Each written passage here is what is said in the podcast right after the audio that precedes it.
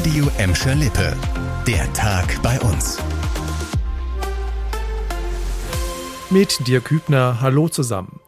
Diese Szenen am Mittwochabend in der Gelsenkirchener Innenstadt waren eine Schande. Ja, so deutlich muss man das sagen.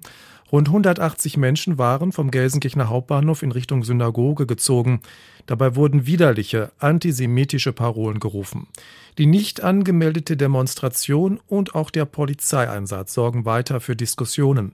Die Polizei hat heute ihren Einsatz verteidigt, obwohl es weder Festnahmen noch Personalfeststellungen am Mittwochabend gab.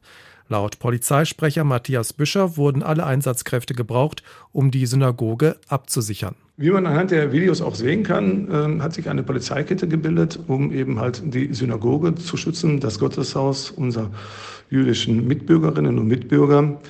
Die Kräftelage war aber noch nicht so stark, dass wir ähm, die Personalien aufnehmen konnten. Wir hätten dann die Polizeikette öffnen müssen, um die Personalien aufzunehmen. Dann wäre der Schutz der Synagoge nicht gewährleistet. Aus Solidarität mit der jüdischen Gemeinde gab es heute Nachmittag eine Mahnwache der Initiative gegen Antisemitismus an der Synagoge in der Gelsenkirchener Innenstadt. Unser Reporter Jan Schmitz war vor Ort.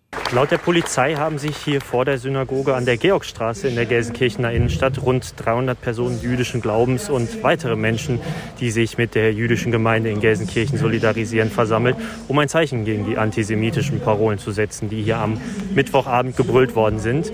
Der Platz vor der Synagoge ist auf jeden Fall gut gefüllt gewesen und die Menschen mussten schon auf die angrenzende Gildenstraße ausweichen. Gegendemonstranten sind zwar keine angemeldet, Trotzdem ist das Polizeiaufgebot relativ hoch, um auf Nummer sicher zu gehen. Jetzt mal etwas Erfreuliches. Die Zahl der Corona-Neuinfektionen geht bei uns spürbar zurück. In Bottrop lag der Inzidenzwert heute den zweiten Tag in Folge unter 100, aktuell bei 85,1. Bleibt das in den nächsten Tagen so, kann die Corona-Notbremse in der kommenden Woche zurückgenommen werden.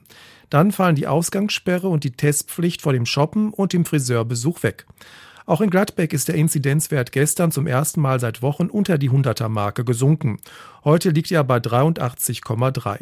In Gelsenkirchen ist der Wert immerhin auf 110,5 gesunken. Dort sind die Kitas heute wieder zum eingeschränkten Regelbetrieb zurückgekehrt. Wir bleiben noch beim Thema Corona und erfreuliche Nachrichten. Im Bottrop sind schon 50.000 Menschen mindestens einmal gegen das Coronavirus geimpft. Das meldet heute die Stadt. Für die Bekämpfung der Pandemie sei das ein großer Schritt, der Hoffnung mache, heißt es vom Leiter des Bottropper Impfzentrums. Unter Berücksichtigung der Einwohnerzahl liegt die Impfquote damit aktuell bei 44 Prozent.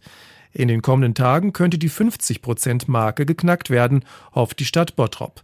Gelsenkirchen und der Kreis Recklinghausen sind davon noch ein gutes Stück entfernt. Das war der Tag bei uns im Radio und als Podcast.